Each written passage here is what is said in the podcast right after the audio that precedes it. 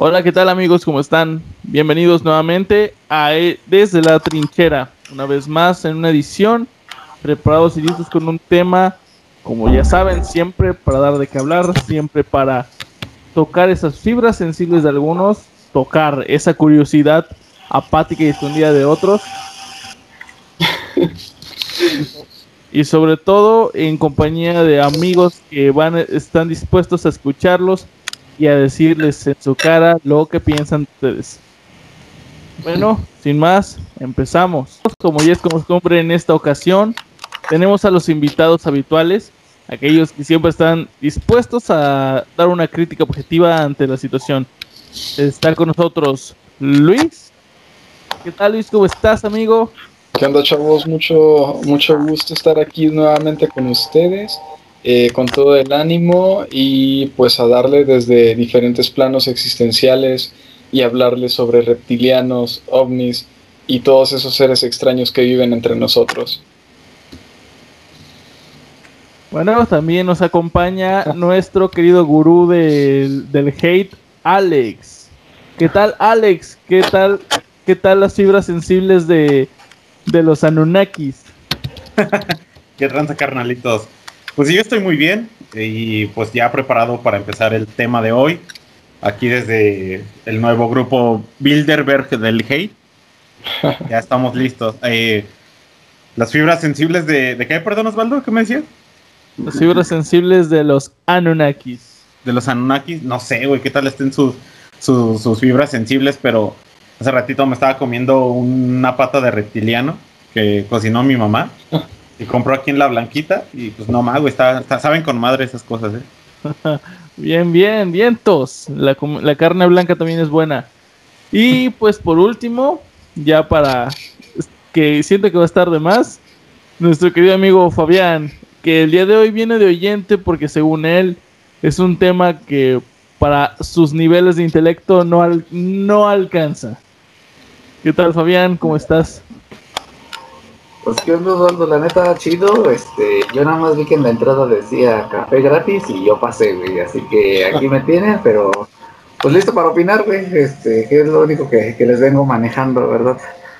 Este, muchas gracias a todos por seguirnos oyendo. Eh, hace poco estábamos checando hasta qué lugares estamos llegando y este, neta gente, muchas gracias por, por hacer grande esto. Sin ustedes ya saben que no seríamos absolutamente nada. Neta, gracias. Y pues bueno, yo presentando esta vez fui aperturador. Yo Baldomero siempre listo para dar su buena dosis de humor blanco, gris y negro. El día de hoy, como ya se pueden dar cuenta, tenemos nuestro primer tema fuera de los ámbitos sociales de millennials. Y hoy venimos hablando un tema que se viene arrastrando desde los aires e inicios de siglo. Caray, los inicios de siglo. Está cañón, ¿eh? Está cañón. Las conspiraciones, teorías conspirativas o conspiranoicas, como le quieran llamar. El chiste es que este tema siempre ha dado, de qué hablar desde que inició el siglo XX. Y a, y a partir de nuestro siglo, el siglo XXI, estas ideas han evolucionado incluso a convertirse en religiones y teorías del origen de la humanidad. Está cañón. ¿Qué tienes para decirnos de esto, Luis? Tú que eres el más avanzado en estos temas. Más avanzado, pues no sé si es porque tengo la cara de medio marciano, medio reptiliano, güey, o, o porque creen que vengo de otra dimensión. Pero Todos, lo que todos sí- los anteriores. creo que todos los Eh, puntos. se permítame interrumpir eh, esta transmisión para Ajá. decirles que Luis sabe muchísimo más de esto que cualquier otra persona aquí, porque su perro incluso fue abducido por los aliens que trabajan para el FBI, porque querían hackear el canal que Luis todavía no abría, güey. Oh, güey, no me lo recuerdes, güey. Me sigue doliendo en el corazón. Pues sí, Alex, la neta sí, sí, todavía me sigue pegando en el corazón, güey. Mi perrito que se fue a no sé qué dimensión, güey, con, con el Cthulhu, güey, que a lo mejor le está dando mejor vida que yo, güey. Yo creo que se cansó de mis malos tratos, güey, de que no le daba de comer, güey. Pero pues bueno, ¿qué se le va a hacer, no? Y, y hablando de conspiraciones, yo creo que acabamos de pasar por una fecha bastante polémica eh, y que dio mucho de qué hablar en su momento, eh, yo creo que por el impacto y creo que lo que más genera eh, teorías conspirativas son las crisis. Yo creo que antes de, hablar de una conspiración en sí, habría que hablar primero de por qué surge una conspiración, por qué, por qué la gente prefiere aceptar más una teoría fantástica que, que aceptar una, una realidad en cierta parte cruda. Yo creo que por un lado, muchas veces, este, cuando pasamos por, no sé, digamos, esta crisis del COVID, mucha gente empezó a salir con la mamada de que, pues es que el bicho COVID es una otra conspiración de, de los gobiernos o de una, una sociedad superior que, que quiere mantenernos controlados y que, güey, llegué incluso a ver artículos de fake news, güey, cosas de ese tipo, en que te le decían o malinformaban a la gente diciendo que, que también, este, las las mentadas futuras vacunas, güey, que, esperemos ya muy pronto estén este, entre nosotros, iban a incluir esos disque chips, güey, que iban a, iban a tenernos vigilados, güey. Y dices, no mames, o sea, tu gobierno no se preocupa ni por pavimentar tu calle y crees que se van a preocupar por desarrollar un chip de alta tecnología. Y dices, no manches, o sea, es como que medio contraproducente, ¿no? Y después vimos lo que pasó en Oaxaca, güey, cuando se empezaron a revelar un montón de, agricultores y decir, es que pinche Bill Gates es el que desarrolló el virus y tiene todo este desmadre. Y te pones a ver, güey, o sea, ¿qué pedo con la gente? O sea, una, como una cadena de desinformación crea todo un mito, güey, que, que les es más creíble, güey, que simplemente creer, güey, pues es que es un pinche virus que se desarrolló de un animal a otro y que de alguna forma terminó en los humanos. O sea, creen más, más este, posible, güey. Una fantasía, por así decirlo, güey. Pero yo creo que eso sucede porque muchas veces a nosotros, y yo creo que en general al humano, güey, nos es más fácil aceptar este, una realidad fantástica, eh, tener como quien dice un villano en la historia, que simplemente es pensar que las cosas pasan porque sí, o que las crisis pasan simplemente porque iban a pasar, güey. Eh, creo que hay un escritor, este Alan Moore, en alguna entrevista que le llegaron a hacer. Él es un escritor de ciencia ficción bastante aclamado y ya tiene por ahí unos buenos premios. Y él llegó a comentar lo mismo, llegó a comentar que muchas veces este, la gente prefiere tener un culpable, así sea ficticio, que simplemente darse cuenta que a veces las cosas malas ocurren simplemente porque sí.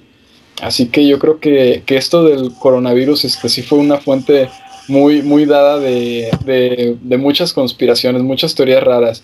Yo creo que ahorita antes de empezar como con la una de las fuertes de, esta, de este mes en específico, igual también retomar un poco de qué fue lo que ocurrió con, con el, el, escandalito de, de, este Bill Gates, que estuve viendo y según esto todo parece indicar de que él en el 2013 o 2012 por ahí, en una, en una conferencia de TED Talks, él había comentado que pues prácticamente estadísticamente iba a llegar un punto en el que pues güey, o sea, se iba, iba a haber un virus, güey, que posiblemente iba a evolucionar o mutar y que de alguna forma iba a desencadenar una epidemia.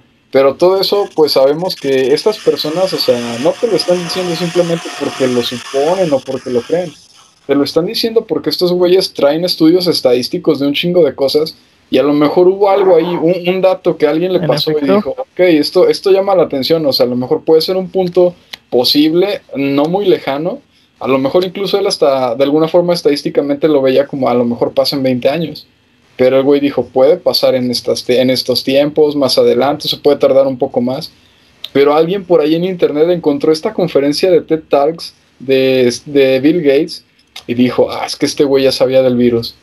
Y mucha gente malinterpretó la información, güey, y se creó todo este mito alrededor de, ese, de, ese, de esa conferencia, güey dices, no manches, o sea, ¿cómo, cómo, cómo ocurre esta cadena de desinformación, no? Es que la gente pues lo ve así como que, ojalá, o tal vez a alguien, guiño, liberara, guiño, algún virus, guiño. La gente lo ve así, ¿no? Como si fueran... Eh, sí, de guiño referencias. Sí, güey, referencias, sí. y es que, ¿sabes qué, güey? Yo, yo creo que algo que siempre le da como que un poco más de fuerza a estas conspiraciones es siempre la ciencia ficción, güey. O sea, la ciencia ficción nos sirve mucho para, digamos, para impulsar la creatividad en, los jóvenes, güey. También nos sirve para impulsar la paranoia, güey. Y muchas veces, no sé, series o películas de, de zombies, güey, de enfermedades ficticias, güey. hacen que la gente se mentalice y se autoprograme y diga en cualquier rato te va a pasar esta mamada, ¿no? Y, y bueno, o sea, no sé, es muy pro, o sea, no digo que sea, sea del todo ficticio, güey, pero pues también, o sea, hay que caer, tener como los pies en la tierra y ver que sí puede ser probable que ocurra y que no, ¿no? O sea, hay que ser y, y, qué bueno que tomas el tema, porque en algo tienes razón. Mucho de esto está originado eh, en base a, a, la cultura popular. Una cultura popular que se vino manejando desde los desde principios del siglo XX. Ajá. En específico, o sea, conspiraciones siempre ha habido. Siempre ha habido teorías de conspiración. Inclusive en el siglo XVIII XVII, creo que en, en, la época de la Ilustración hubo una conspiración. De hecho, eh, curiosamente, la historia, la historia fuerte de los Illuminati, no sé si sepan, los Illuminati sí existieron, chicos. Fuerte, fuerte declaración para los que no sabían. Existieron realmente. fue una sociedad secreta bastante fuerte en su momento. En México hubo movimientos de ilustrados, así se le llamaban, o los alumbrados en cierto tipo. Pero dista mucho de ser lo que hoy en día, lo que se le... Dista mucho de ser de la forma en la cual los engrandes hoy en día. Si tienen esta oportunidad, les recomiendo investigarlo porque pues no quiero andar mucho en el tema del pasado, sino más bien en el presente. ¿Por qué? En específico, eh, a principios del, de la década 2000, empezaban a salir un grupo de películas basadas en obras de un autor muy popular, muy fregón, y su nombre es Dan Brown. Dan Brown, el escritor del Código da Vinci, Ángeles y Demonios, Infierno, El Último Signo, y creo, ¿cuál era, cuál era la otra? ¿La, ¿La última llave o algo así? no, no, me acuerdo del último libro. O sea, yo solo conozco el, sus obras maestras de... Sí, Ángeles y Demonios. Pero eh, estas, estas historias fueron muy fuertes, o sea, cobraron mucha fuerza en el, en el, en el ámbito popular.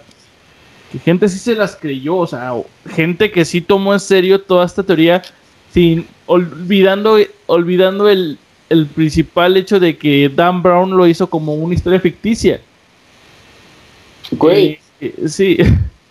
No, y, y si, si, nos ponemos a ver como que casos de, de literatura, güey, eso es como que lo más reciente, güey. Y yo creo que siempre ha ocurrido eso, güey. Por ahí me tocó leer hace tiempo algo que ocurrió cuando en su momento Arthur Conan Doyle con, con este Sherlock Holmes, güey, tuvo su auge en su época, güey.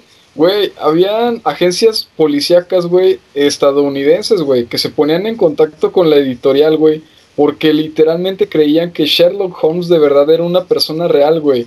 Y querían tratar de conseguir el servicio del detective, güey. No puede ser. O sea, ¿hasta qué punto llegaba, güey, como la, la paranoia de la gente, güey? Como de que se clavaban tanto, güey, con una obra, güey, eh, ficticia, güey, muy bien hecha, güey, que, que la, hacía pensar a la gente, oye, pues esto a lo mejor puede tener algo de verídico, no sé, güey.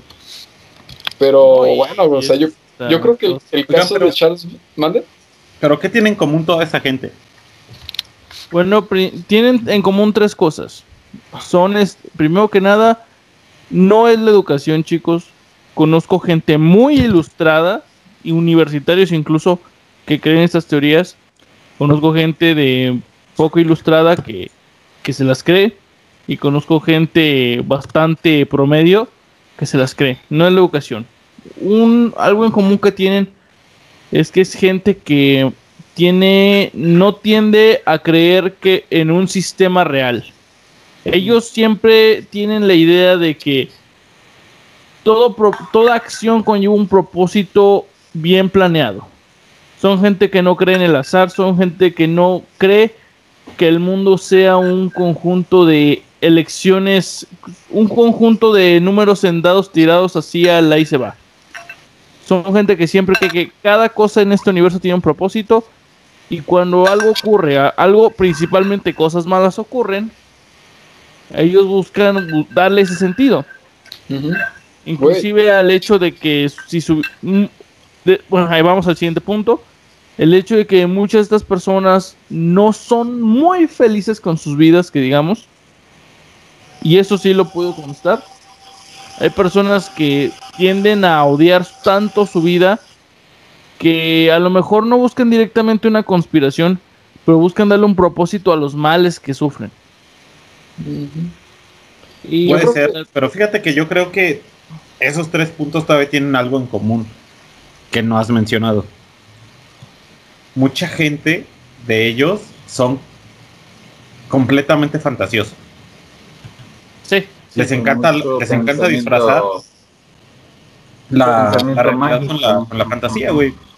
Sí, pero bueno, date cuenta que no necesariamente tiene que ver eso. Porque, por ejemplo, o sea, no es como de que no, olvídalo, la neta sí. Iba a decir lo de Harry Potter, pero hay güeyes que, hay güeyes que inventaron la religión de, del bolderismo, no manches. no, sí, no, olvídalo. ya, ya, ya, Yo solo me maté. Güey, no, Osvaldo, Osvaldo, Osvaldo, si puedo, si puedo interrumpir, les cuento una peor, güey, de, de pensamiento mágico cañón. Esta no, no, es propia, eh, este, es ajena. Ah por ahí estaba checando una historia de, una chica, eh, por ahí de las épocas de Crepúsculo, que ya estaba en la secundaria y le dice a su amiga, oye, es que soy vampiro y le muestra el cuello incluso y dos pequeñas marcas como que se las hizo, no sé, con las uñas o lo que tú quieras, güey. Y dice, sí, está cañón esto y nos va a tocar pelear contra lobos la próxima semana. Y yo, what, no mames. o sea, y todo eso como que con la necesidad de... Ajá, sí, o sea, no sé si llamar la atención, güey. O este o de tiro por no sí, un letrerote de eh, no mames necesito atención este pélame o lo que tú quieras. Pero pues el pensamiento mágico de esa chava sí estaba muy muy cañón es que mira yo yo creo que algo de lo que menciona Osvaldo y que de hecho encaja perfecto con tu ejemplo güey es que las personas no es tanto que sean infelices con su vida güey sino que son más eh, no son capaces de, de procesar la realidad güey no son capaces de de aceptar la realidad tal y como es, güey, en muchos aspectos. ¿Y qué es lo que pasa, güey? Empiezan a crear barreras y escudos, güey. Llámese religión, llámese una fe, llámese creer en amuletos, güey, como Andrés Manuel creyendo que con sus escapularios iba a protegerse del coronavirus, güey, que pues hasta el momento le ha funcionado, la neta, porque pues el güey sin cubrebocas y anda como si nada, ¿verdad? Pues a lo mejor y sí es cierto, pero pues yo. Una de estas, güey. Y si te fijas, güey, eh, algo que también tienen en común este tipo de personas es que cuando hay una crisis, güey, y algo demasiado fuerte, es cuando surgen más este tipo, o agarran más fuerza, güey, este tipo de creencias y escudos, güey.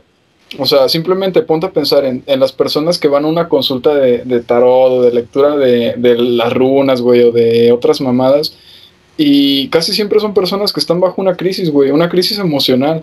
No es alguien que te vaya con un pinche problema, no sé, güey, a lo mejor, no sé, güey, de que pinches chocaron un carro, güey, una deuda, güey. No, güey, esos son problemas, la verdad, más banales hasta cierto punto, güey.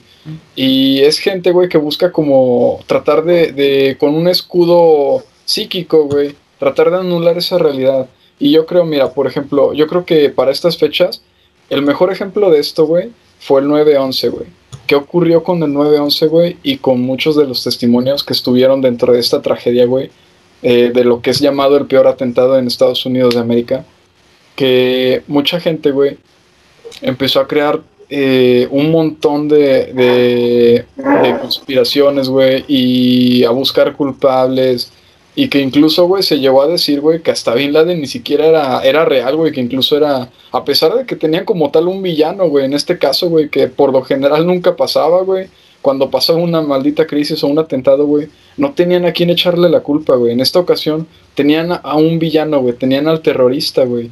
Pero ¿qué pasaba, güey? Incluso la gente se llegó a negar eso y decir, es que este güey es un títere de, del mismo Estados Unidos, güey. O sea, es un títere de, del gobierno, por así decirlo, güey que no creía ni siquiera que, las cosas fueran como se las plantaban los, planteaban los medios, güey. Ya, güey, yo creo que sí tiene razón, pero es que también hay otro problema.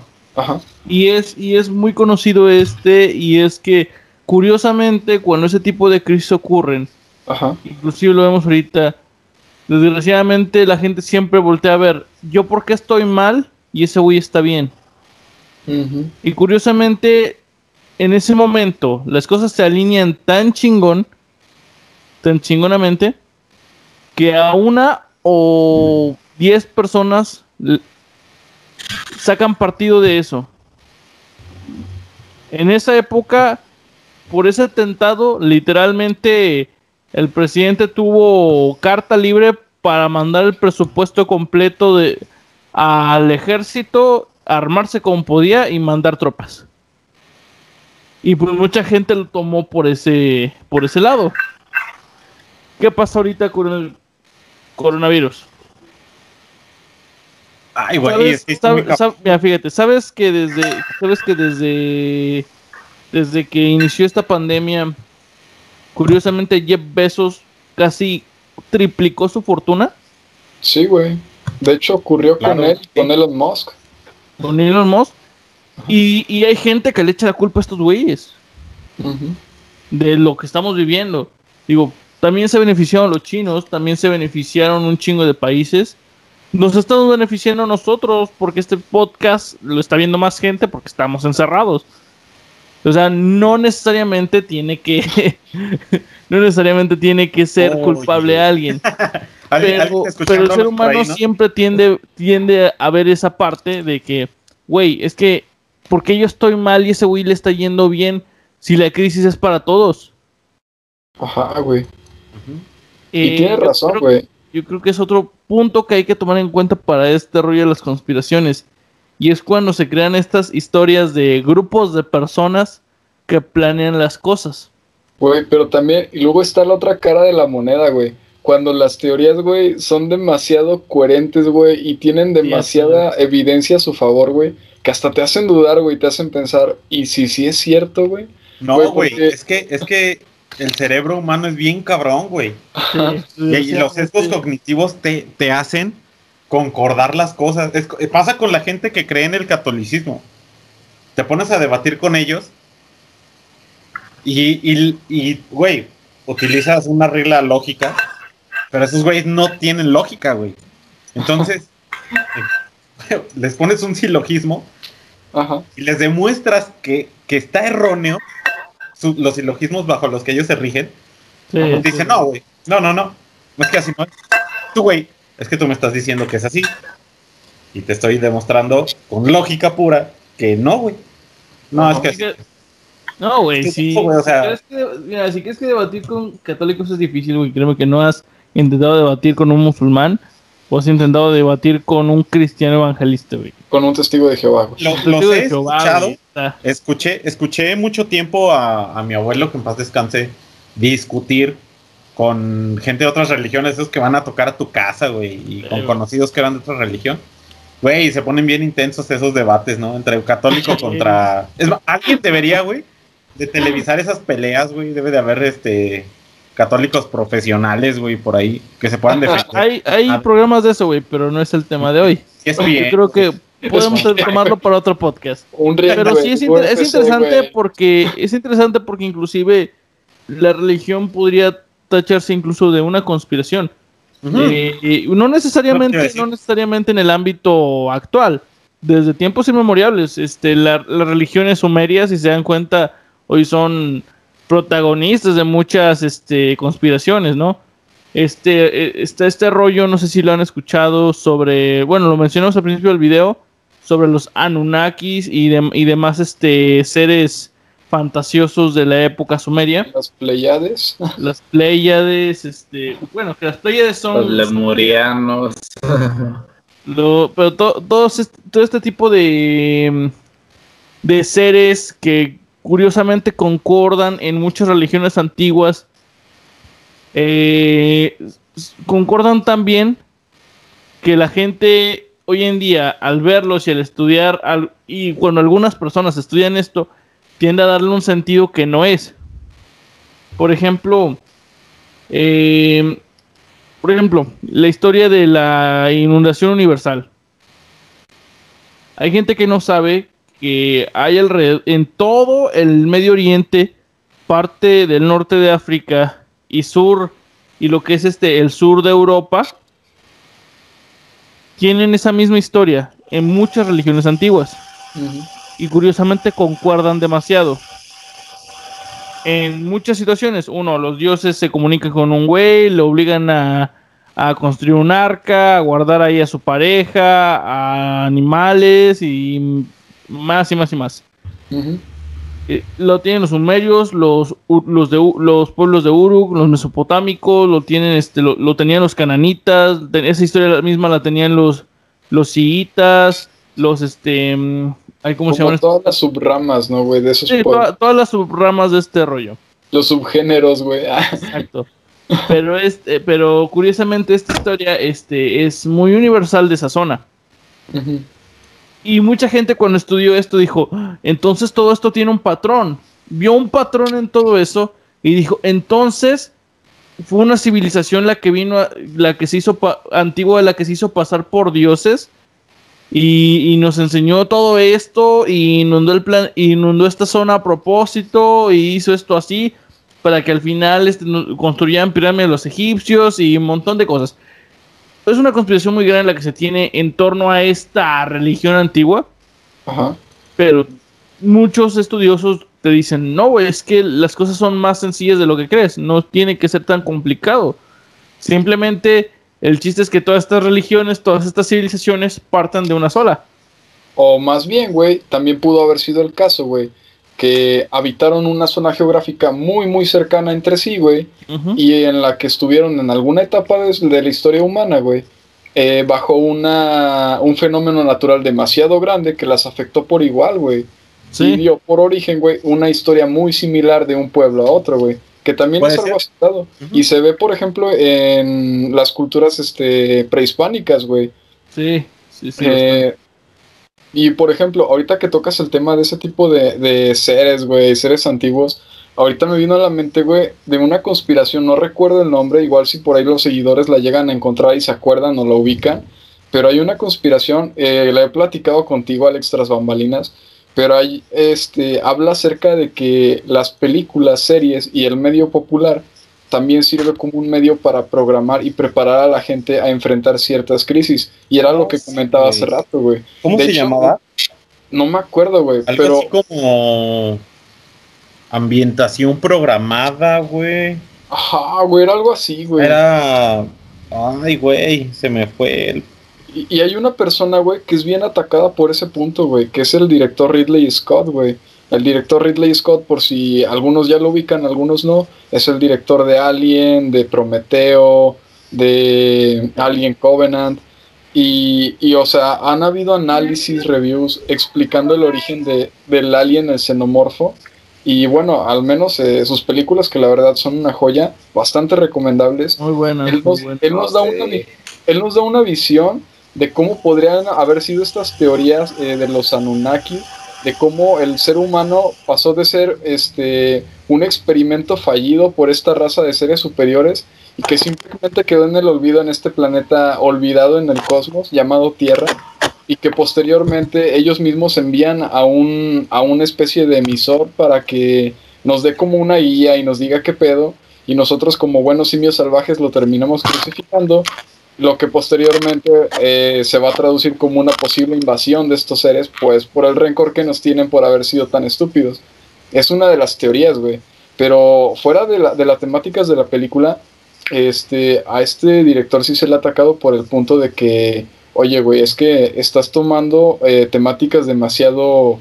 Eh, que están creando demasiada paranoia entre algunos círculos y que también de buenas a primeras, en algún punto él fue, fue nombrado caballero por la reina Isabel en Inglaterra. Ah, no por nada decir Ridley Scott, que también la reina Isabel está metida en un buen de conspiraciones, ya sean de reptilianos, de Illuminatis. De su, de su nuera, güey, fallecida. De su nuera fallecida, güey.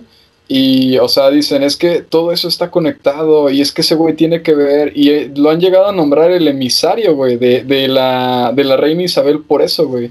Porque él lo, lo pone como el máximo exponente para poder comunicar este mensaje de forma digerible para la gente, güey, en la gente en general, güey. Pero pues bueno, o sea, hasta mientras nos quedemos con que, ah, pues es una película, es ciencia ficción y de ahí no va a pasar, güey yo creo que ahí nos podríamos mantener en un plano cuerdo, ¿no? No caer como en en la paranoia de que pues es que a lo mejor este güey sabe algo y por eso sabe, saca guiones tan, tan chingones o saca historias tan fumadas, ¿no? Pero, güey, también es como que hay de pensarse, ¿no? O sea... Pero es que tú lo dijiste, güey, o sea, mientras no te pases de que es ciencia ficción, todo queda bien. Digo, no olvides lo que pasó en su momento con Howard Phillips Lovecraft. también. Eh, muy pocos saben qué pedo con él. Pero este güey, este, bueno, Howard Phillips Lovecraft, H.P. Lovecraft, es un autor muy reconocido al día de hoy. En su momento no fue tan reconocido como nos hubiera gustado. Pero hubo gente que leyendo sus obras realmente se las creyó. Realmente se las creyó. Y hay gente que aún hoy en día se las cree. Pero lo que ellos no saben es que Howard Phillips Lovecraft era esquizofrénico. Así es. Él tenía un, trastorno muy raro de esquizofrenia que aparte le hacía tenerle miedo a, los peces, a, los, a los seres del mar. De ahí muchos de sus monstruosidades que creaba eh, tenía una visión muy extraña del cosmos. Él le tenía miedo a todo lo que estaba afuera. Por eso sus historias siempre son muy aterradoras en cuestión al universo y demás. Pero literalmente se ha creado una, una narrativa muy extensa en cuanto a su universo, su universo unificado. Y hay gente que al día de hoy lee sus obras como una Biblia. Hay gente que cree que el Necronomicon existe y lo están buscando. Sí, güey. Y, y, no, y no es diferente con otras obras. Hay gente que de verdad se creyó que George Lucas era un emisario de los Jedi y, que, él vino a enseñarnos la palabra real sobre la fuerza. que Disney es el demonio encarnado por haber este por haber este literalmente borrado toda la historia de los Jedi y demás pero simplemente no, o sea, Star Wars, eh, Harry Potter, El Señor de los Anillos son historias fantásticas, hermosas si lo quieres decir de cierta forma. Pero no pasan de ser eso, fantasía, ciencia ficción. Es, son cosas que ocurren en la imaginación de la humanidad. Y es el problema, que no nada más estos autores tienen esa imaginación.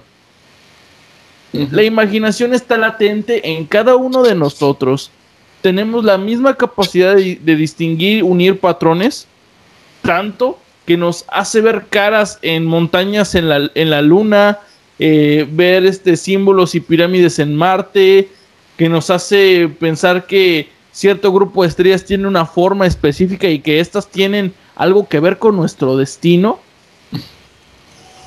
Porque, ojo, una conspiración no dista mucho de ser diferente a una religión no dista mucho de ser diferente a la astrología, no dista mucho de ser diferente a la acupuntura, la acupuntura incluso si quieren. Pero bueno, este tema para otro día. Ya después verán lo hipócrita que soy, pero...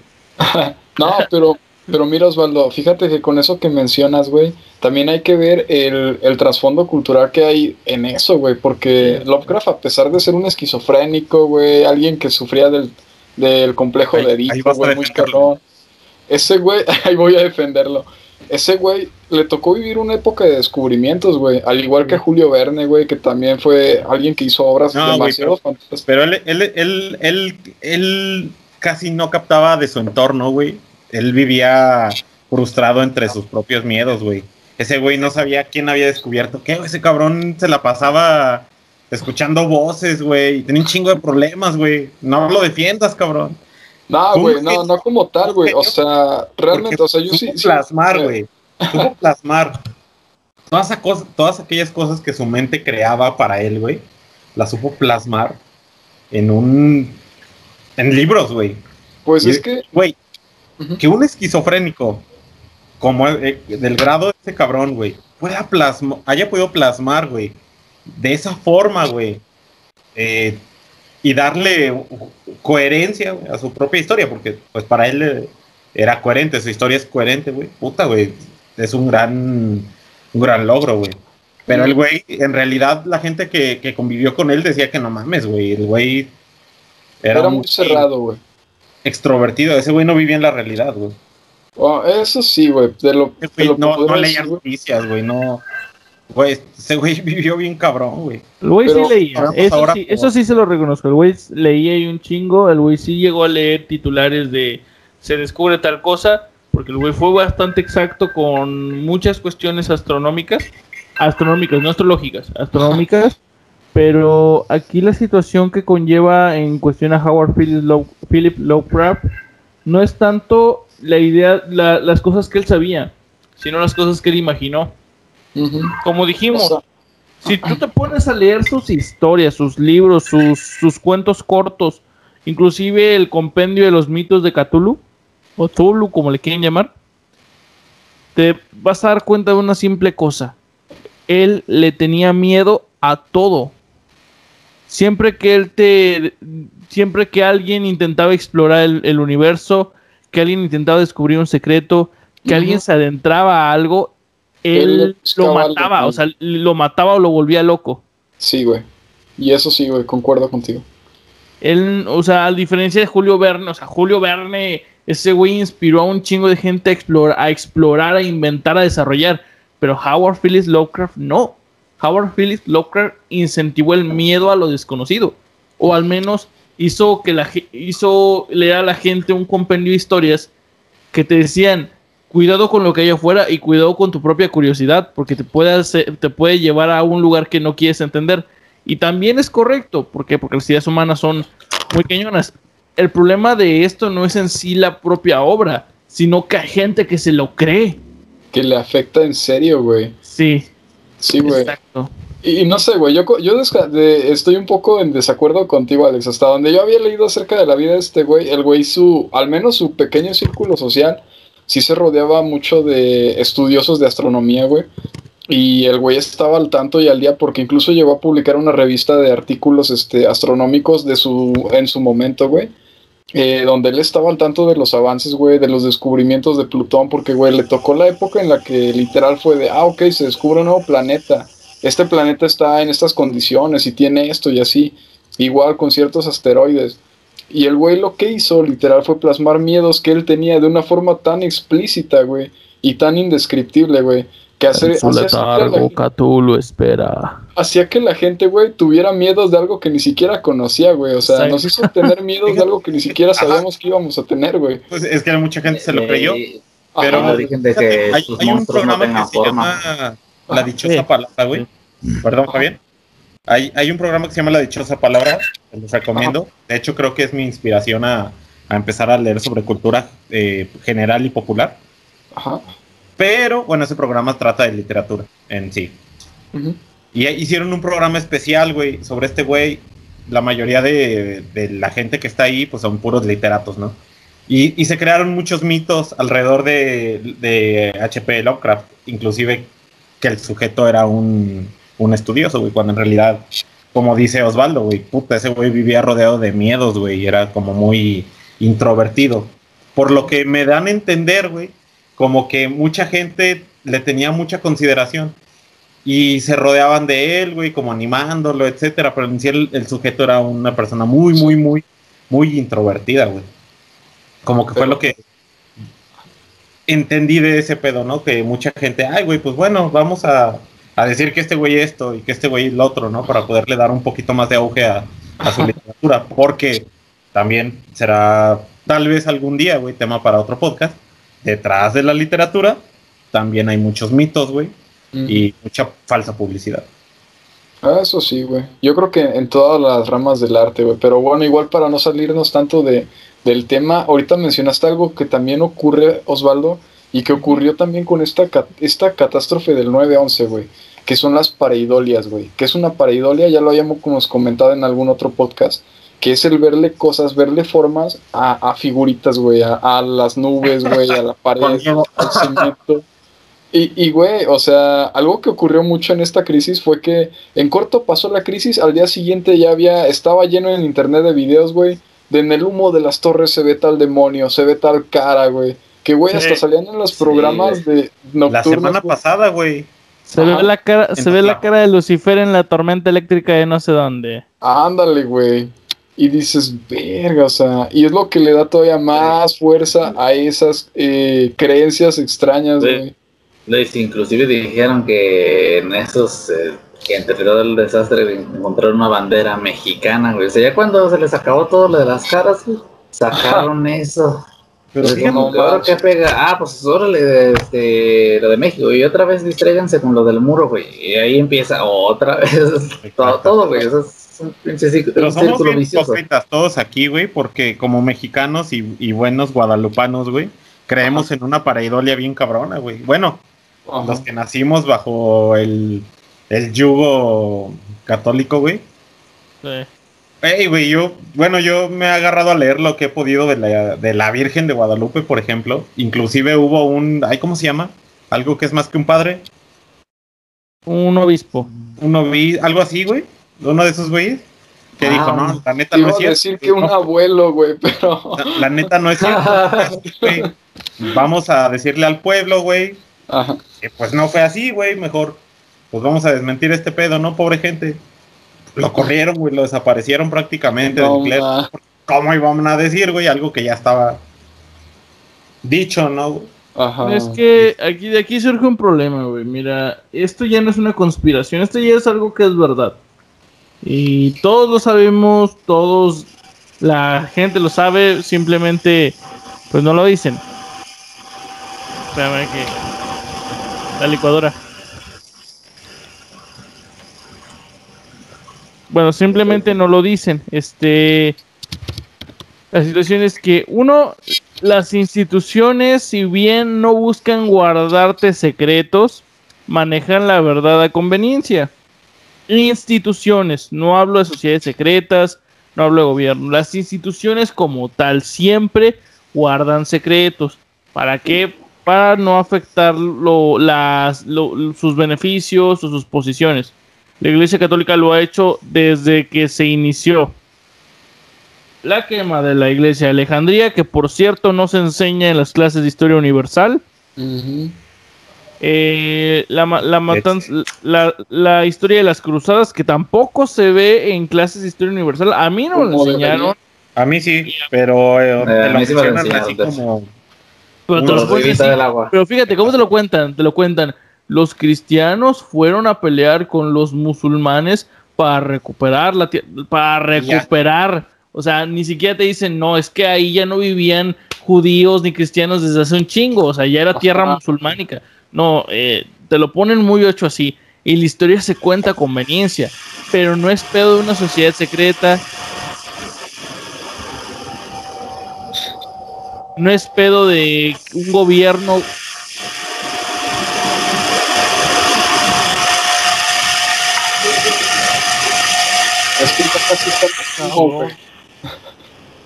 Ahora no sé yo, sí.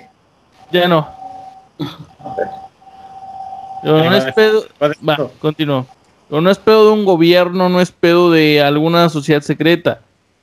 Son problemas humanos que siempre van a estar. Y es el hecho de que siempre vamos a buscar contar la historia que nos conviene. Y también por eso se hacen muchas teorías. Por ejemplo, más, más, no, para no irnos tan lejos en la antigüedad. La historia de Johann Smith, creo que se llama. Joseph Smith, el creador de la iglesia mormónica. Que sí, creo que sí. O sea, el güey era un X que dijo, voy a hacerme unos feligreses para unirlos a mi causa y, y empezó un ejército. Y manejó una historia, una narrativa bien pendeja, si me lo dices. Si me lo preguntas a mí, yo te digo que es pendeja. Pero convenció gente. Y por ejemplo, otra situación, cosa que muchos no saben. A mí, bueno, todos sabemos que los testigos de Jehová no le agradan a aquellos que pertenecen a sociedades secretas. Ni a asociaciones independientes de pensamiento.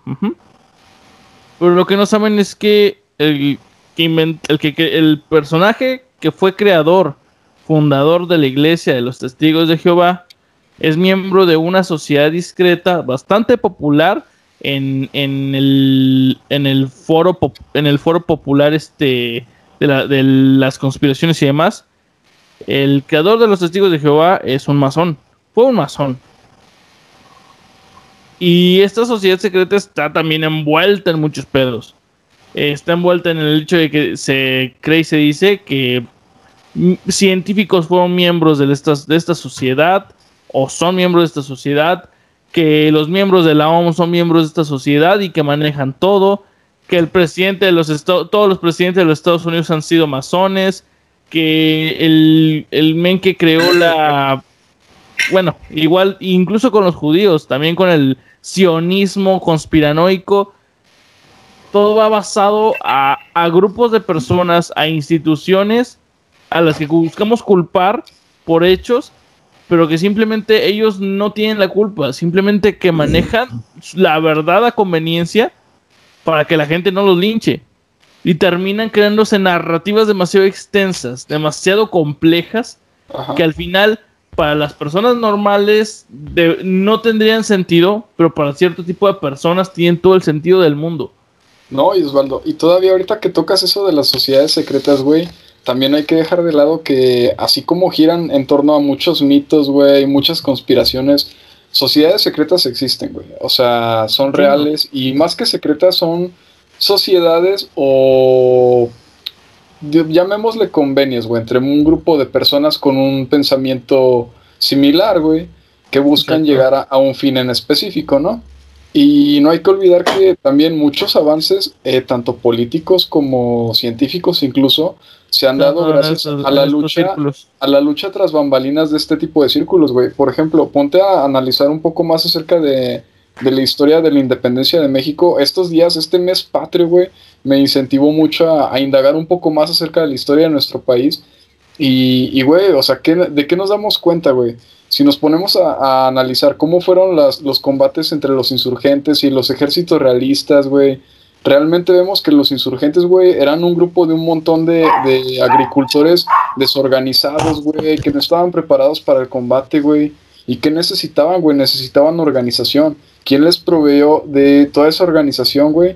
Las sociedades que estaban en su momento, güey, que eran la francmasonería de ese tiempo, güey.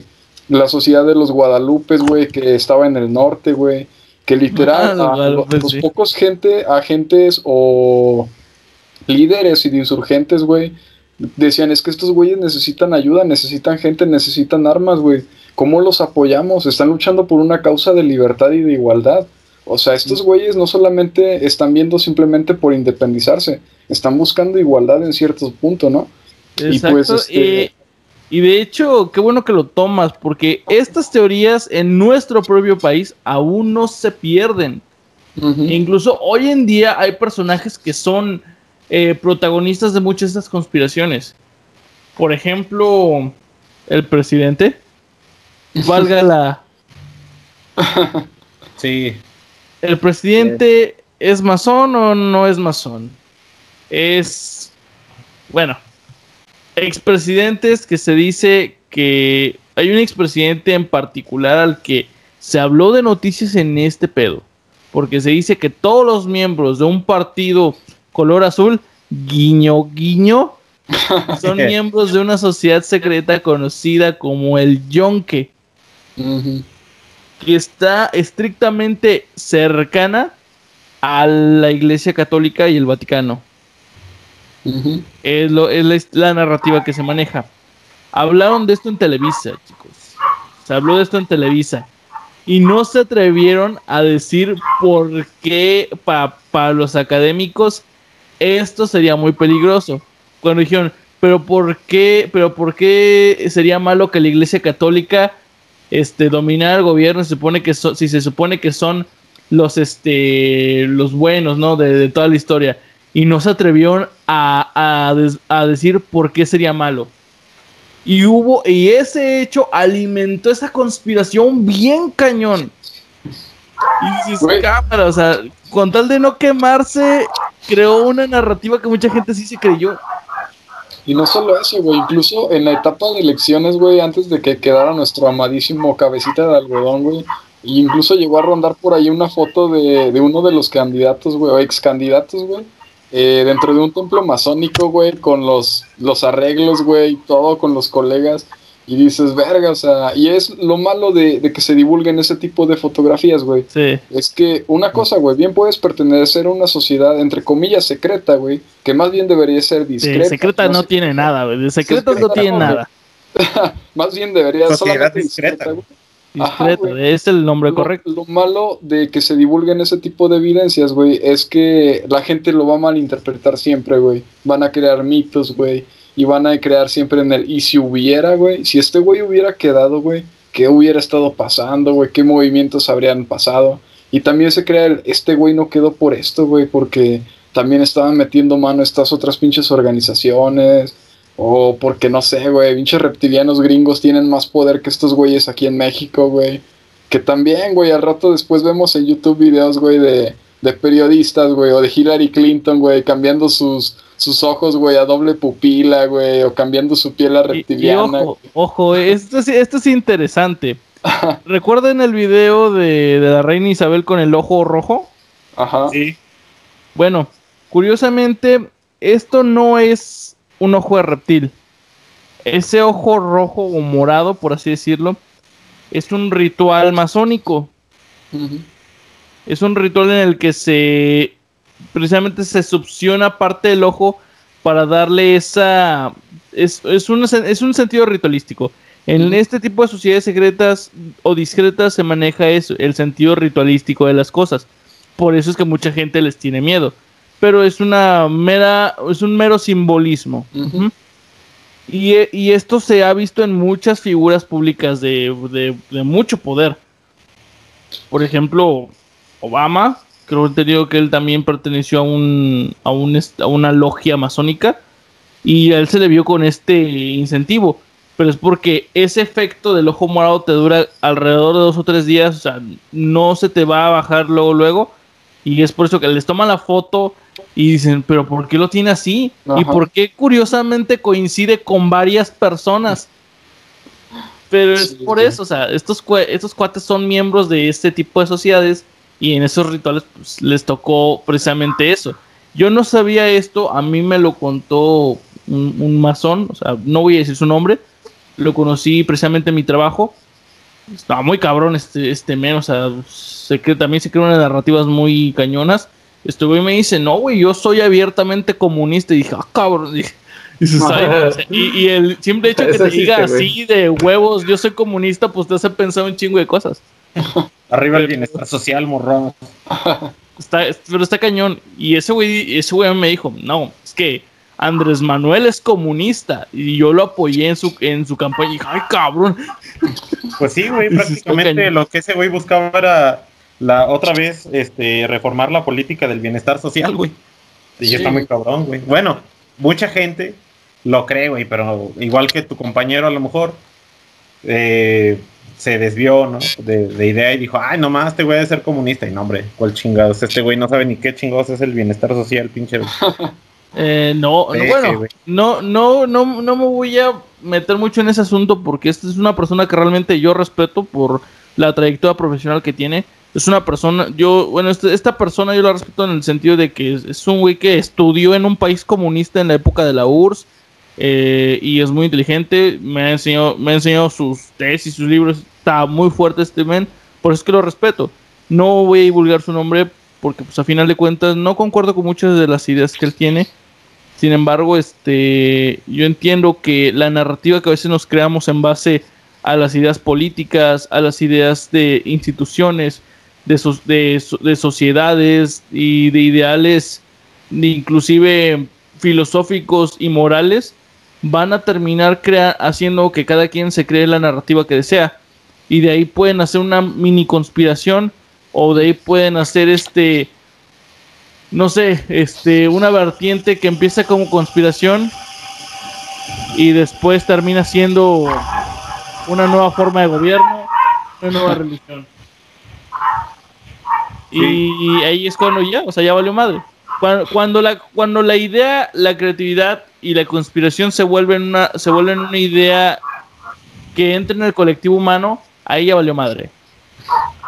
Pues es que son muchos factores, Osvaldo. Yo creo que mm, tiene que ver también mucho la calidad de vida que llevan las personas en cuanto a eh, su situación sentimental, güey, su situación fraternal. Las personas que se sienten muy vacías necesitan creer en algo, güey, que es lo que muchas eh, logias, no por decir la masónica, obvio, ¿no? Sino otro tipo de, de sectas que por ahí puedan existir, se aprovechan de ellos, güey, de, de, de sus creencias, de sus necesidades afectivas, económicas, etcétera.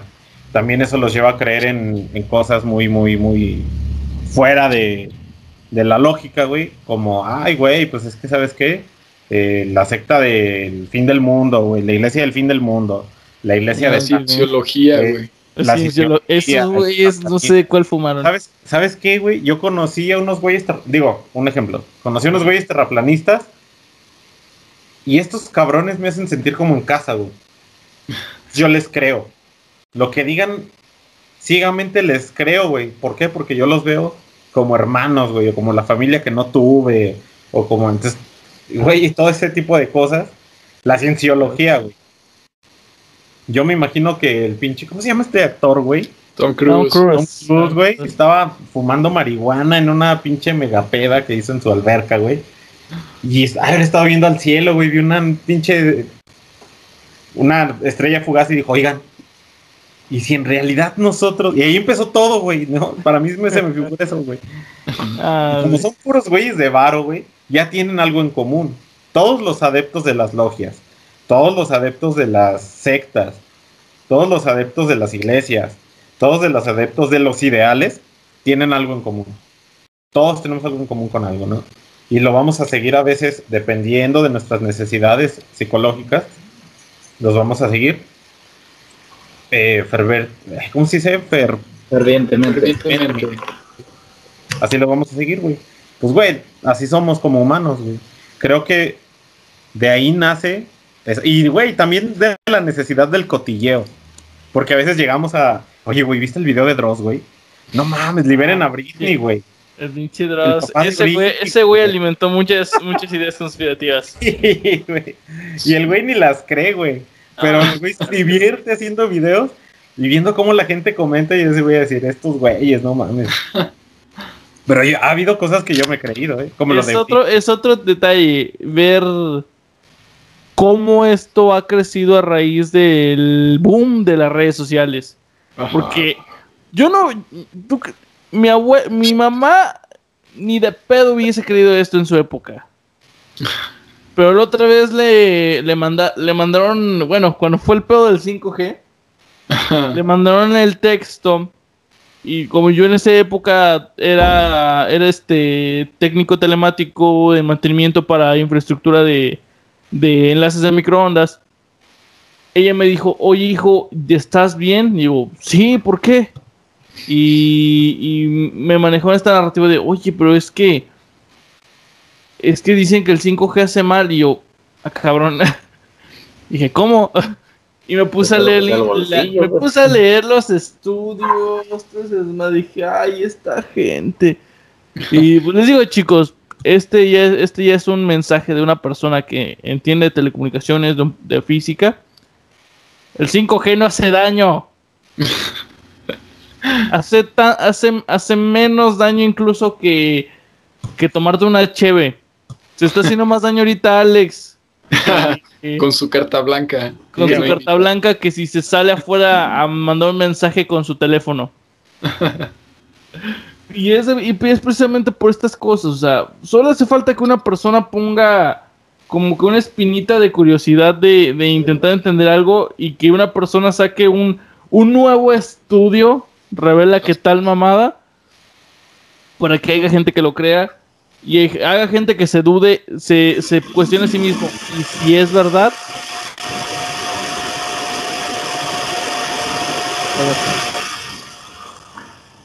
Vivimos en la época de los pseudoestudios, güey. Es que ¿quién hace esos estudios? güey? Güey, es como ¿Quién un, estudio, estudios? como un estudio que encontré hace rato, güey, que decía que los que usan lentes son más, son más infieles, güey, por lo general, güey.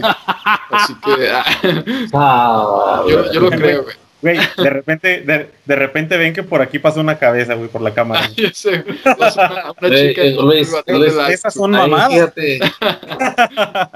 Luis, ahí fíjate lo que tocas y este eso lo sacaron una manera de parodia en un capítulo de Padre de Familia, este cuando estoy dice, ahora vamos a ver unos comerciales referidos a lo que la gente cree que es la actual sociedad científica, güey. Y ciertamente, o sea, como que contrariando lo de las este, conspiraciones y demás, la gente ahorita cree que la sociedad científica se dedica a saber si las chaparritas son mejores amantes, güey, o si Ay, este, sí. los nacidos en diciembre fueron, son este, más compatibles con este, este, el sexo opuesto, o esas, o sea, esa clase de, pues, perdóname la palabra, de pendejadas, güey. ¿Puedo decir algo, Fabián? De adelante, El por comentario es típico de un Capricornio, güey.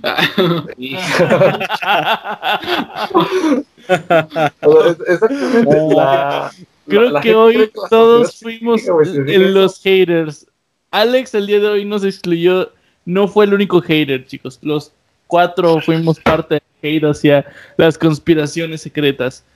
O las Es que, es que, a mí y a todos nos ha pasado que hemos recibido un WhatsApp las eh, cuidado con las nuevas antenas 5G. O el coronavirus está hecho para o no te pongas la vacuna del coronavirus porque está hecha para implantarte un chip eh, hecho por Elon Musk con Microsoft. La vacuna rusa, güey. ¿Cuántos memes hicieron de esa madre? De, de cuando te inyectas la vacuna rusa y te ponen la canción de Mo- Moscú, Moscú. Esa rola Güey, es chida, ¿Qué güey. puedes esperar de una sociedad, güey? Que, Ah. que, que, que cree, güey, que pasar bajo una escalera, güey, le va a traer mala suerte, güey. ¿Sí estás- O sea, güey, pues no, o, que- o que entró una paloma negra a la casa, güey, y que está augurando la muerte de alguien, güey. O que aventar el arroz, güey, a una, un par de novios que se acaba de casar, güey. Pues le va a traer abundancia, güey. Güey, ¿qué puedes esperar de la sociedad? De, alguien que cree que un señor se levantó un diez y tantos de abril, güey, al tercer día de muerto para resucitar, güey, y ahora comemos camarón gracias a él, güey. Como que no me cuadra mucho, güey. Sí, sí, sí, me, me entiendes, o sea, güey. Y lo defienden, defienden sus creencias fervientemente, güey, como si, como si fuera la realidad absoluta, güey. No, no se dan tiempo de pensar, güey. Y si no es cierto, güey. Sí, o sea, ¿quién dijo Pero, eso? pero fíjate, yo creo que también pasa algo. Que cuando. Licuadora. Bueno, que cuando empiezas a cuestionarte sobre la realidad que existe, puede empezar a, a formarse incluso otro tipo de conspiraciones. Ajá. Por y ejemplo, paranoia. En esa época, obviamente, pues la realidad era esa. Todos sabían que Jesús había resucitado el tercer día.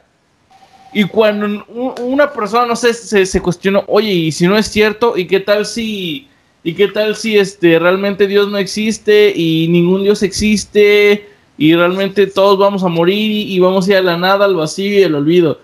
Y, y él de repente dijo, no, pero es que alguien tiene que ser el culpable de que todos queramos esta estupidez. Y se le fue en contra de, no sé, el Vaticano, se fue en contra de los estadounidenses, se fue en contra de la Inglaterra, se fue en contra de tal personaje. Y ahí se generan estas otras narrativas. Como ya dijimos, como ya dijimos el problema aquí quizás no es el hecho de que la gente sea estúpida, porque lo dije, puedes tener el más alto grado de estudios y puedes creerte una pendejada de estas. Puedes ser la persona más inculta de todas, haber nacido entre, entre la pobreza y nunca haber ido a la escuela, haberte educado con la, con la fantástica historia de, de Mike McBell y, y, y te lo creíste a fuerzas y te puedes creer una, una teoría de este tipo. ¿Qué es lo que influye? La fantasía humana. Siempre es la fantasía humana. Buscarle un sentido a la tragedia. Y sobre todo, mirar el hecho de que a una persona le vaya mejor que a ti. Y yo creo, güey, que todavía peor aún, y lo que se suma más en esta época, güey, es que una persona con cierto grado, digámosle, de más peso en, en su opinión pública, güey, le dé más fuerza a este tipo de teorías, güey. Por ejemplo, un, algo que ocurrió con Matrix cuando llegó a salir, no sé, 2001, 2002, güey, mucha gente, güey, empezó a caer en el de, es que a lo mejor nuestra realidad no es como la vemos, realmente puede que sea como el mito de la caverna de Platón, que realmente estamos viviendo en una simulación y todo esto sea una, una realidad ficticia, güey, un, videojuego, por así decirlo, güey. ¿Qué, ¿Qué pasó, güey? Los videojuegos obviamente por el avance tecnológico que tenemos, güey, evolucionan en IAs, güey, evolucionan en gráficos, güey, lo que hace que todavía agarre más fuerza esta conspiración, entre comillas, pues medio absurda, ¿no? ¿Y, qué lo pasa peor De, y, fíjate, lo peor de eso es que hay una teoría que apoya ese hecho. Ajá. Se llama la teoría del universo holográfico. Y está bastante fuerte, pero continúa, continúa, una disculpa. No, y todavía, güey, para sumarle un, digamos, un poquito, como poner la cerecita en el pastel, güey, la opinión de Elon Musk, güey. Una de las personas más importantes ahorita en la Tierra, güey. Y que este güey salga y diga, es que yo creo que vivimos en una simulación, güey. Ahí ya empieza a cambiar, güey. Que te lo diga un youtuber, no sé, güey, hasta Dross, güey. Que te lo diga, güey, simplemente en un video, es una cosa, güey. Pero que te le diga el güey, que mandó ya quién sabe cuántos satélites al espacio, güey, que está generando automóviles que se van a conducir solos, güey. Que este güey incluso te diga, es que posiblemente si vivamos en una simulación, güey, es cuando mucha gente empieza como, ah, cabrón, es que a lo mejor sí es cierto, güey. Y yo creo que ahí, ahí recae uno de los grandes problemas, de que muchas veces le dan más peso a la opinión de esta gente que al criterio propio, güey, y dejan de, de empezar a juzgar por sí mismos y decir, pues es que aunque lo diga este güey, pues yo, yo creo que es una mamada, porque pues no tiene realmente sentido, o no tiene lógica por esto, esto y esto. Pero mucha gente se va más. Es que sí, y, y pues esto va para todos los televidentes, chicos. Elon Musk no es un científico. Es una persona con ideas y es brillante, es una persona con muchos conocimientos de ingeniería, pero no es un científico no tiene el grado de inteligencia que, que, los, que los grandes este, doctorados de física que se dedican precisamente a este tipo de estudios. Pero no tiene nada que ver el grado de estudio, güey. Una vez que tú eres presa de tus fantasías, güey, no hay conocimiento que, Es lo que mencionamos, pero ahorita estamos en cuestión de la opinión pública. El simple hecho de que yo siempre voy a recomendar que si tienes dudas de algo, busques la cooperación interdisciplinaria. ¿Por qué? Porque un, doctor, o a lo mejor un doctor en física, no va a tener todas las respuestas. Y es lo que vimos, bueno, voy a citar una serie, un freaky tip, de, una serie muy popular, se llama eh, La teoría del Big Bang. Tenemos un personaje que es un excéntrico, Sheldon Cooper es un físico teórico bastante cabrón, pero el güey se rehúsa siempre a cooperar con otras personas y no, no llega a ganar su premio, su preciado premio Nobel hasta que se digna a participar con gente de otras disciplinas. Fue hasta ahí que logró cumplir sus sueños. Y esto es precisamente lo que vemos. O sea, Elon Musk no mandó solo a, a personas al espacio, no mandó solo satélites al espacio. Fue un grupo de personas que él contrató. De hecho, mucho de esto él ni siquiera lo, él ni siquiera desarrolló las teorías, eran teorías que él vio, que él estudió, dijo, oye, estas teorías podrían funcionar, jaló un chingo de gente, movió capital, Elon Musk es un empresario. Su opinión debe tener validez en el mundo de las finanzas, quizás no, o quizás sí. En el mundo de las ideas de ley tiene validez. Pero quizás ya viendo cuestiones más este, complejas, como la, realidad como tal, quizás tengamos que empezar a cuestionarnos un poquito sobre quién tiene razón. Porque hay muchos científicos que incluso ellos dicen, no, pues es que realmente nadie lo sabe. Y este hecho hace que la gente que le crea el primero que le diga, esta es la verdad. Y ahí se crean más conspiraciones. Si quieren, si quieren comenzar a dudar sobre su realidad, les recomiendo mucho, a lo mejor entre mis últimas palabras de este podcast, pues sí que, que vean o investiguen algo acerca del experimento de la doble rendija en, ah, algo de física cuántica.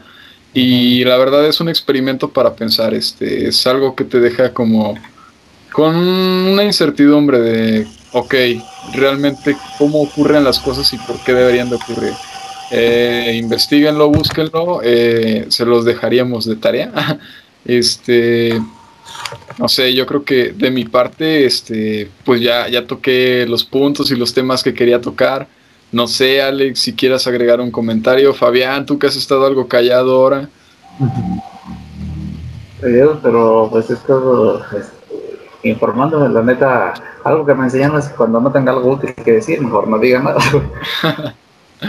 Pero, este, algo había escuchado, de hecho, de la, de la teoría del universo holográfico, que básicamente es como si, bueno, como cuando se descubrió el color, este, la degradación del color, se me fue el nombre del científico ahorita, pero pues básicamente si por un lado entra luz y por el otro sale degradada en los distintos colores, a lo mejor nosotros somos la degradación de ese otro lado, etcétera.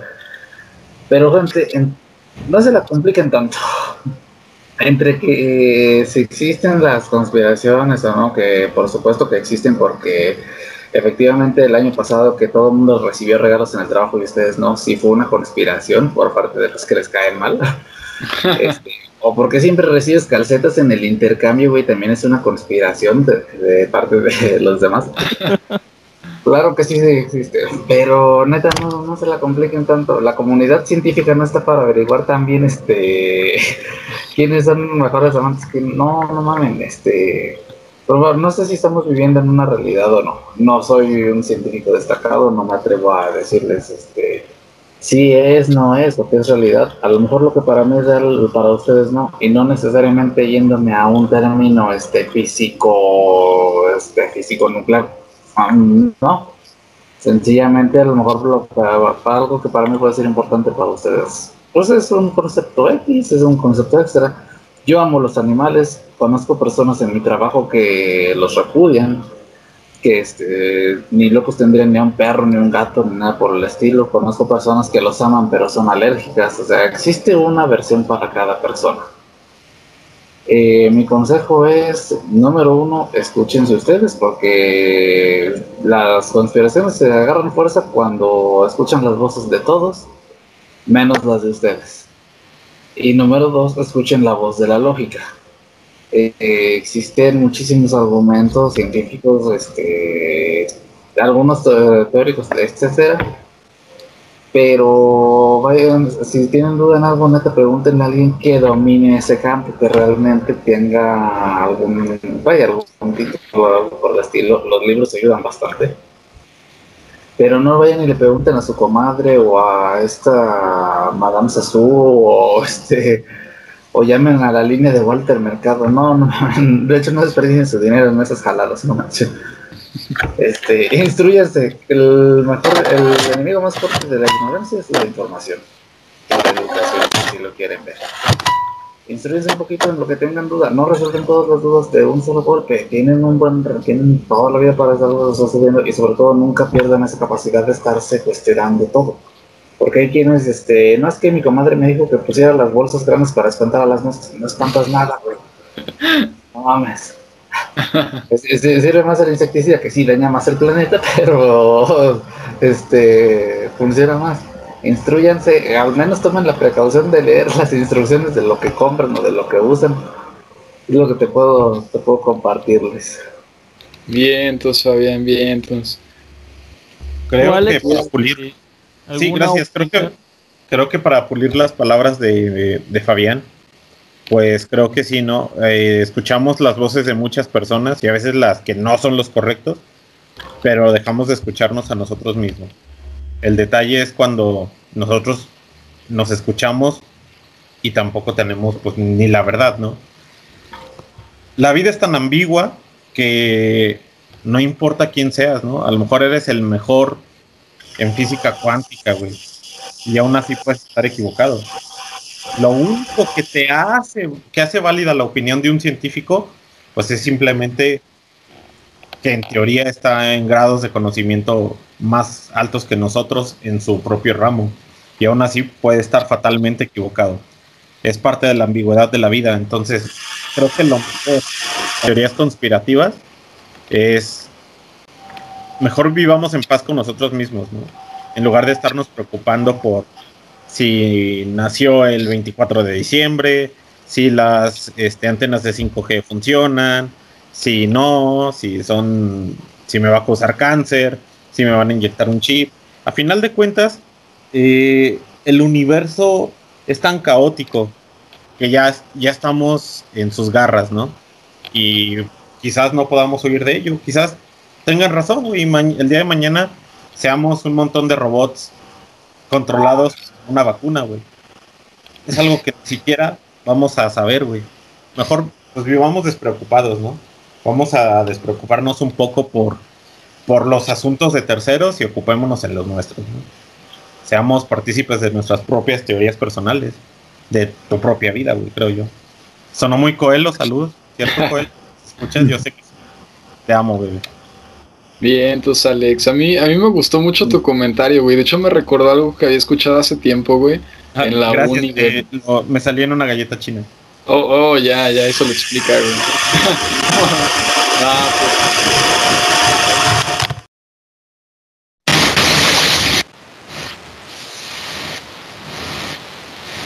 ¿Qué pasó? El FBI, güey. Eh, pero ya, ya lo arreglamos, ya. Este... Estuvo raro.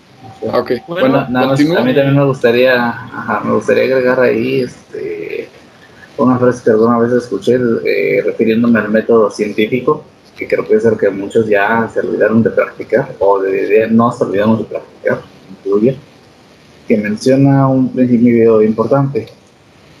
Una idea pierde más fuerza entre más esta se le cuestiona.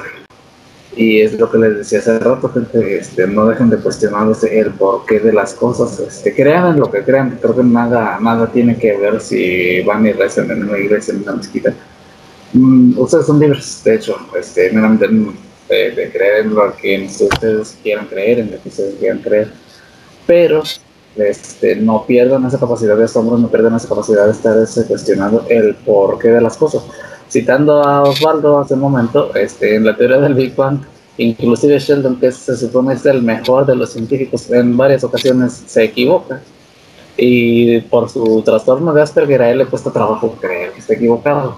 Pero en la, a nosotros, este, al menos hablo por mí, pues me he dado cuenta que en varios puntos de mi vida he estado. Y luego de tomarlo como que vale madres, pues ahí te puedes impulsar para crecer más o para no volver a cometer el mismo error o al menos no con la misma persona, dependiendo de las experiencias de cada, de cada este, cuestionen las ideas, cuestionen todo. Bien, entonces Fabián. Y pues yo agregando un poquito más a lo que aportó ahorita Fabián y, comentó Alex, eh, chicos, yo creo que, que no somos, no se tomen, no se deben de tomar nada tan en serio en esta vida. Tómense, obviamente, una chela no sé, tómense una chela, no se tomen nada personal, no, no hagan un drama, no se ahoguen en un vaso de agua, porque a fin de cuentas no somos más que un montón de simios parlanchines viajando en una nave orgánica a través del espacio. Y creo que con eso cerraría. Si cuestionan su realidad o no, pues está en ustedes, queda en ustedes, pero nunca se dejen llevar por la opinión de alguien más. Siempre cuestionen la opinión de todos los demás y sobre todo cuestionen su propia opinión y en base a eso construyan un criterio. Pero nunca se tome nada, nada tan personal. Solamente relájense y déjense llevar en este viaje espacial. Osvaldo, te cedo la palabra. Ok, chicos, bueno, vamos cerrando porque el podcast está alargando. En esta ocasión me toca dar el cierre. Voy a dar una recomendación que yo sé que les va a gustar. Son tres para ser exactos. Primero que nada, si son fanáticos de las conspiraciones, y tienen curiosidad de saber un poquito más de esto, pueden buscar las novelas thriller de, de, Dan Brown. Búsquenlas, son bastante buenas. Historias muy completas, con datos.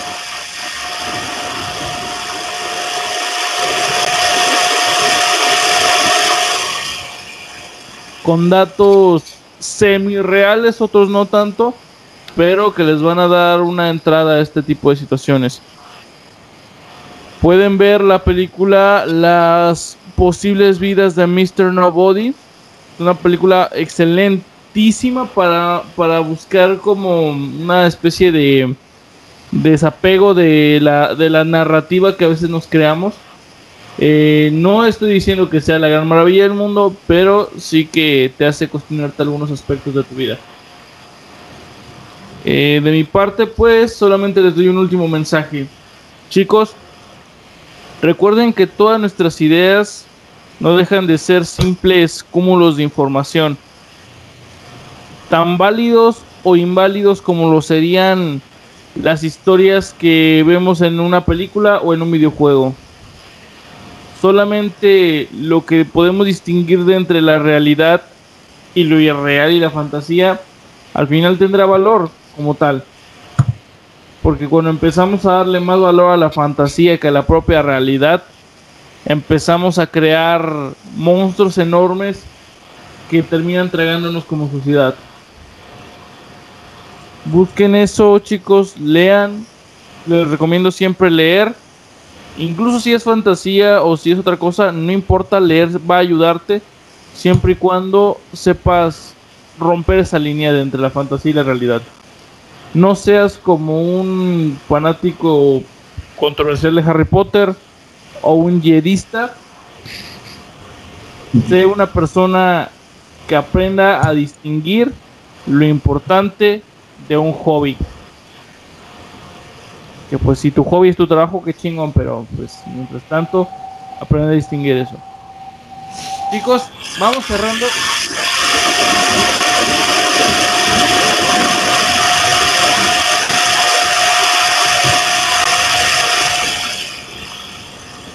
Chicos, vamos cerrando esto porque pues se nos hace tarde y yo creo que estar despierto esta noche va a provocar que nos abduzca un alien.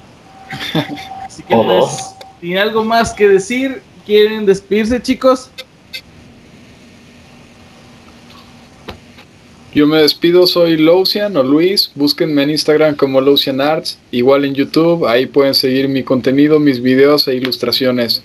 Los espero, chicos. Dejen su like. Igual, si les gustan los podcasts, compártanlos. Si no les gustan, igual compártanlos y díganles a sus compañeros que les cagamos. Pero el chiste es que compartan el contenido, ¿va? Alex?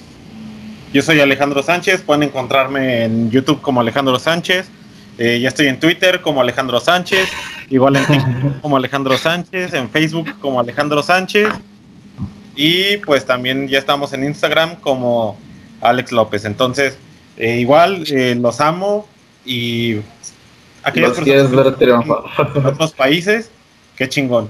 Como dijo Luis, compártanos. El chiste es que nos compartan y reaccionen a los videos aunque pues les caguemos, ¿no? y ya es todo. ¿Habían algo que decirnos?